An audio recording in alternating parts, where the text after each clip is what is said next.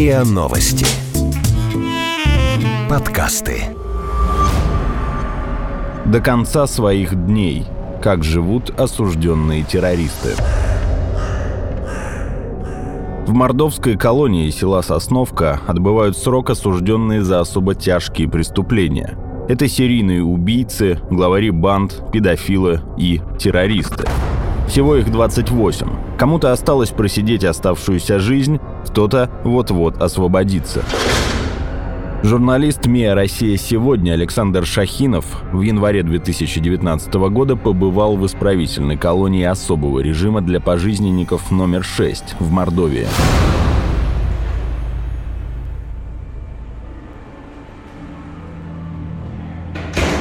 Краткие биографии преступников в исправительной колонии особого режима для пожизненников номер 6, что в Мордовии, можно изучать, гуляя по коридору второго этажа жилого корпуса. На каждой двери справки с фотографиями, именами, кратким описанием преступлений и характеристиками осужденных. В состоянии алкогольного опьянения изнасиловал восьмилетнюю девочку, после задушил ее – в СИЗО совершил мужеложество. Рассказывает первая попавшаяся табличка. Она не для мемуаров, а для того, чтобы сотрудники колонии не забывали, с кем имеют дело. К безопасности здесь подход серьезный. Больше, чем по трое заключенных, даже в наручниках за спиной не выводят. У всех дверей ключеулавливатель. Металлическое устройство, напоминающее раковину умывальника с отходящим вниз трубопроводом, если заключенные вдруг попытаются отнять у инспектора универсальный ключ, который открывает все камеры на этаже, работник кинет его туда. Ключ полетит вниз, и достать его будет невозможно. Идем по коридору дальше. Абдулазизов Шамиль Абдулазизович исповедует и пропагандирует экстремистскую идеологию, склонен к побегу, суициду, членовредительству и нападению на сотрудников. Действуя группой лиц по предварительному сговору, изготовили взрывное устройство, снарядили автомобиль и взорвали его у здания ОГИБДД. Речь идет о теракте 27 декабря 2013 года в Пятигорске. Его организовали участники банды «Хасавюртовский сектор», входивший в состав террористического сообщества «Вилаят Дагестан». От взрыва на месте погибли три человека. Первый заместитель начальника УФСИН по Мордовии Павел Ломакин рассказал, что Абдулазизов вновь ждет суда. На сей раз за действие уже на территории колонии. Не отказался от своих убеждений, относится к категории так называемых непримиримых. С сокамерниками ведет беседы, оправдывает терроризм. Но он такой не единственный. В прошлом году в отношении троих осужденных возбуждены шесть уголовных дел в ходе проведения оперативно-розыскных мероприятий. Внутри ФСИНа? Внутри, Внутри ФСИНа, системы да. уже? Нет, То этих данных нет, это, да, кстати, очень интересно. информация. О чем? То, что осужденные средствах в интернете репостят, Мгм. где-то выкладывают э, сведения, которые с призывами к национальной розни. То есть они дорвались до интернета, будучи в колонии? Ну да. Дальнейшее ведется оперативная работа, продолжает выявлять, выявлять связи, Да, да. если это Данные террористах. люди на постоянном контроле находятся, оперативных подразделений Да. выявляются связи, а также проверяются на предмет причастности к нераскрытым преступлениям. Мгм, да. мгм, мгм. И мы проводим работу и выявляем лиц, которые Мгм, ранее мгм. совершали преступления Мгм. в числе банформирований Мгм, территории Чечни, Дагестана. А Оперативные работники выбирают приоритетных лиц, Мгм, да, которые предполагаем, что они осведомлены о каких-то преступлениях. Мгм, То есть мгм, к ним особо там серьезнее оперативный работник закреплен. У некоторых понимание безнадежности Мгм. возникает, да, пожизненное лишение свободы. Не- И многие идут на сотрудничество, Мгм. чтобы кто-то искупить вину, кто-то видит шанс, как бы у них есть шанс через 25 лет освободиться, Мгм. да. Насколько я знаю, ни разу такого не было. Ну, пока в Мгм. практике не было, но все-таки шаг за шагом люди идут. Это Мгм. 25 лет пройдет, а ты ничего не сделал, а Мгм. потом мог кто тебя освободить. Мгм. Некоторые стараются с первых дней. Напоследок заглядываю в глазок камеры. Трое заключенных замерли по команде инспектора «Внимание!» в неестественной позе. Бросили тарелки с обедом, вскочили, расставив ноги и раскинув в стороны руки с растопыренными пальцами. Позже мы увидим эту троицу с поста наблюдения на большом экране через две перекрестные видеокамеры, не оставляющие мертвых зон. Все нервно ходят взад-вперед по причудливым траекториям. Ложиться и садиться на кровать до отбоя запрещено, только на стулья. Но, видимо, ежедневных прогулок в специальном дворике, той же камере только под открытым небом, не хватает.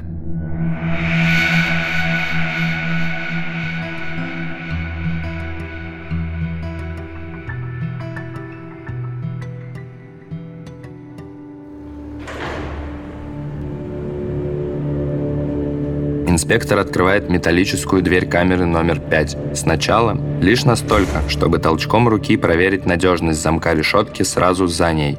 После этой манипуляции надзиратель снимает ограничитель, цепочку сверху двери и открывает уже полностью.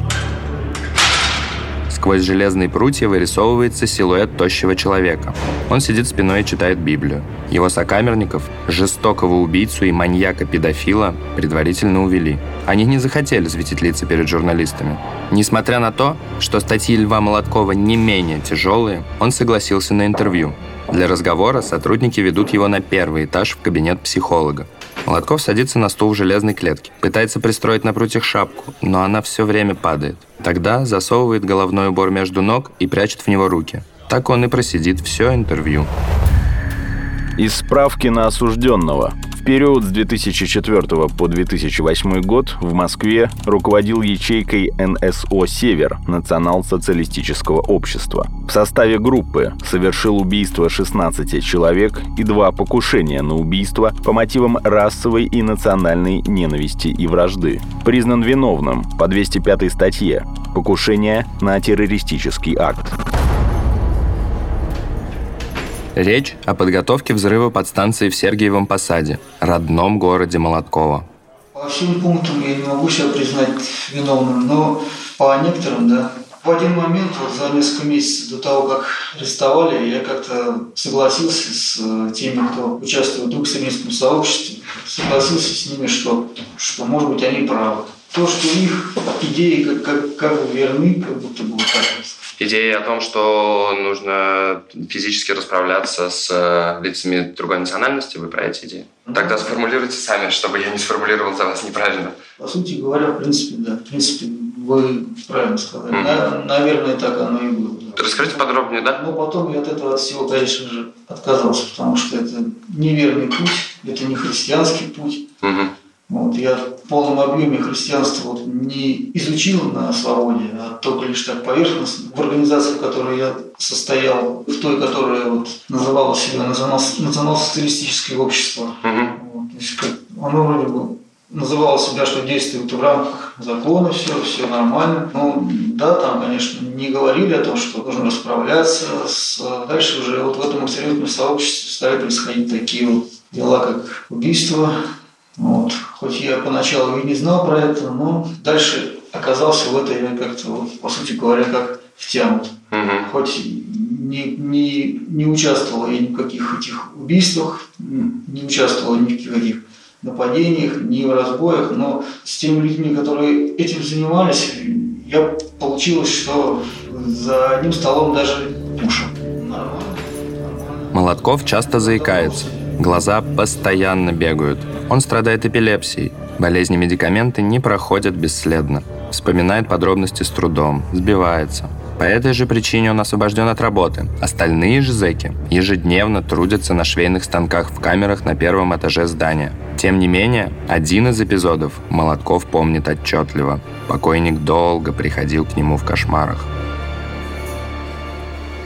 Когда я вернулся домой после пробежки, я так время от времени занимался пробежками, чтобы получше чувствовать себя. Ну, они знали об этом, о том, что я уйду на пробежку. Я вернулся, как раньше было, хотел зайти в ванную. А ручку взял, дергаю, она там закрыта. Ну, стал спрашивать, на кухню меня вызвали, и там он мне сказал, в ванной находится труп.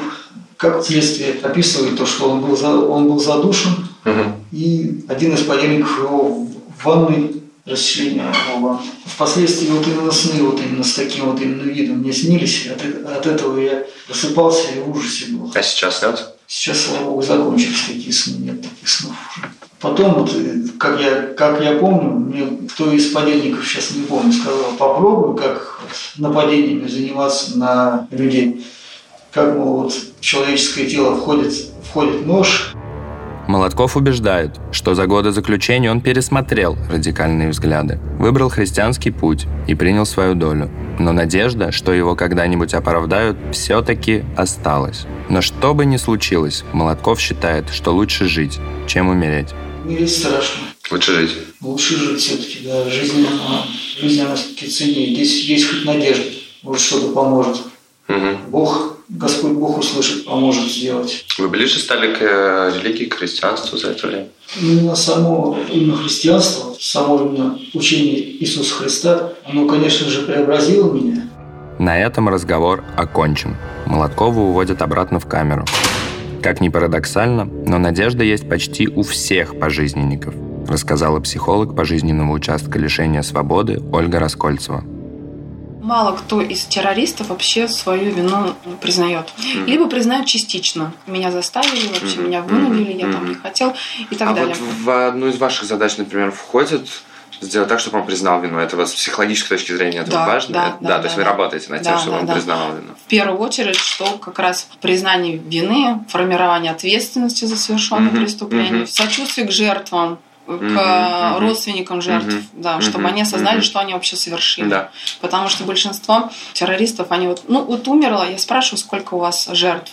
Ну где-то 47 плюс-минус, я говорю, дети. Ну то есть человек вот, ну какие-то они там, это не мое вообще, ага, это не я ага. их убила, я не виноват, в общем как-то. У нас очень много да. приходит к вере, да. начинают верить в Бога, когда вот тоже парадокс, да, совершили столько преступлений, там, убийства ага. и прочее, приходят ага. к вере, что вот... Ага. И что они не зря на этой земле, в общем. Мы побывали в комнате для свиданий. Две кровати, люлька с детскими игрушками, душ, туалет.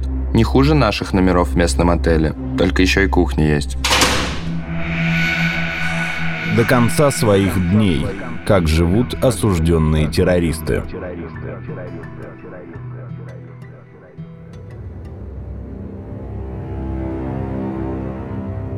Раскаиваются не все. ИК-18 строгого режима. Первое, что попадает в поле зрения после выхода из зоны досмотра, надпись «Парикмахерская» на деревянной постройке. Хорошо хоть не барбершоп. Осужденный обязан выглядеть опрятно. Это требование режима. Поднимаемся в кабинет начальника колонии. Через несколько минут заходит осужденный. Молчит.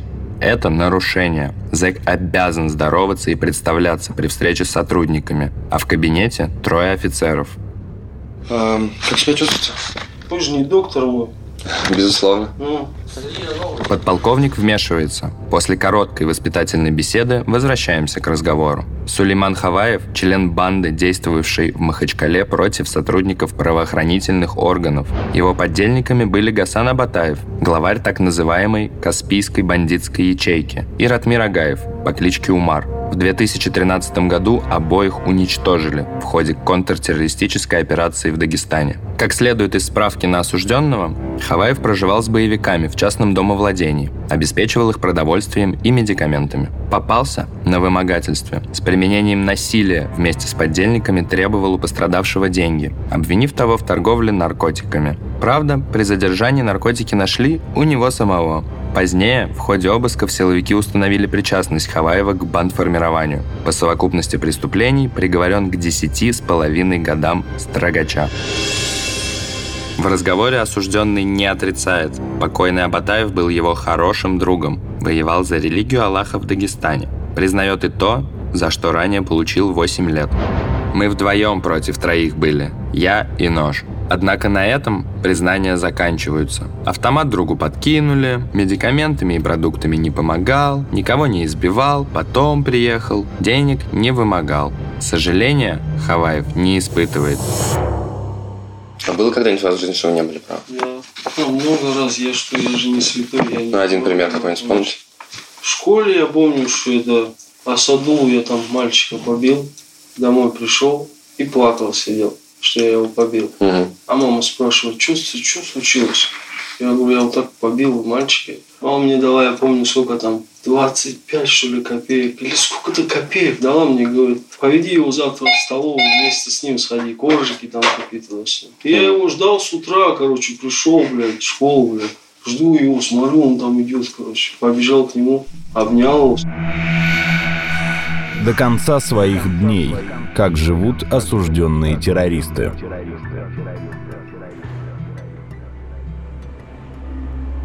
ИК-7 строгого режима. От заунывного скрипа многочисленных дверей уже подташнивает. Проходим вдоль длинного забора с колючей проволокой. Через сетку виднеются православная церковь и мечеть. Нашему собеседнику в этой колонии они без надобности. Он исповедует другую религию. Напротив меня садится коренастый мужчина средних лет. Лоб низкий, нос широкий, глаза живые, даже веселые. Иванов – член кингисеппской группировки. На ее счету более 20 тяжких и особо тяжких преступлений, в том числе 12 убийств. Иванов в колонии уже 14 лет. Осталось всего ничего, полтора года. Признает себя виновным по всем статьям, кроме терроризма. Терроризм подразумевает субъективное мнение. То есть я должен был именно преследовать террористические цели. Мгм. Целей Ну, террористических не было. Мгм. Это был Мгм. крупный коммерсант. Он не является деятелем органов местной власти. Он всего лишь сын главы Мгм. региона. Впрочем, не скрывает, один из подельников дал показания, что покушение на Урала Рахимова, сына президента Башкирии, в ноябре 2003 задумывалось с целью повлиять на предвыборную обстановку в регионе. Выборы руководителя республики проходили в декабре. Тогда от взрыва «Жигулей» в Уфе погибли два охранника Рахима-младшего. Сам Урал не пострадал. Более ранний эпизод – убийство заместителя директора Новоуфимского нефтеперерабатывающего завода Салавата Гайнанова в подъезде многоэтажки в 1994 Его Иванов собственноручно застрелил из пистолета. Остальные убийства, по его словам, только планировал и готовил. А вы раскаиваетесь в совершенных преступлениях? Жалею о том, что пошел по этому пути.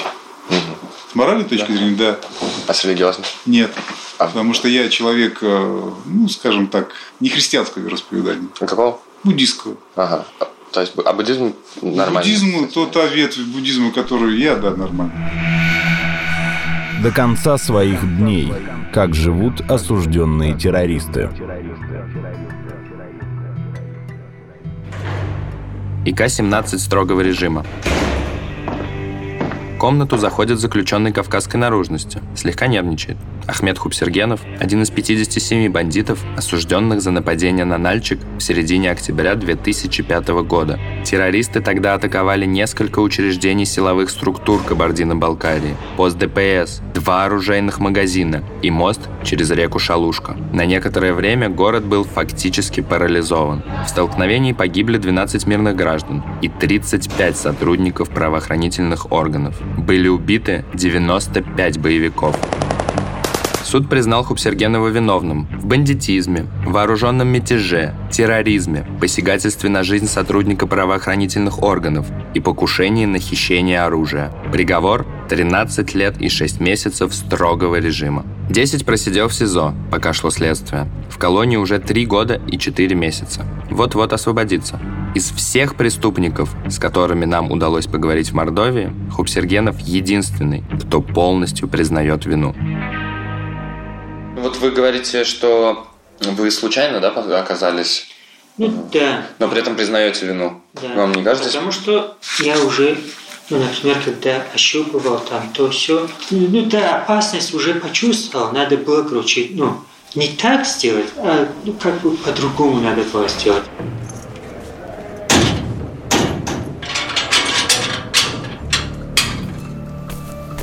Выходим из колонии. Несколько зэков убирают снег под латиноамериканский хит из громкоговорителя. А эти за что здесь? Интересуюсь уже по инерции. Один разбой, второй грабеж, буднично отвечает инспектор. Всего-то, бросаю я и тут же осекаюсь. Пора уезжать отсюда. Без оглядки.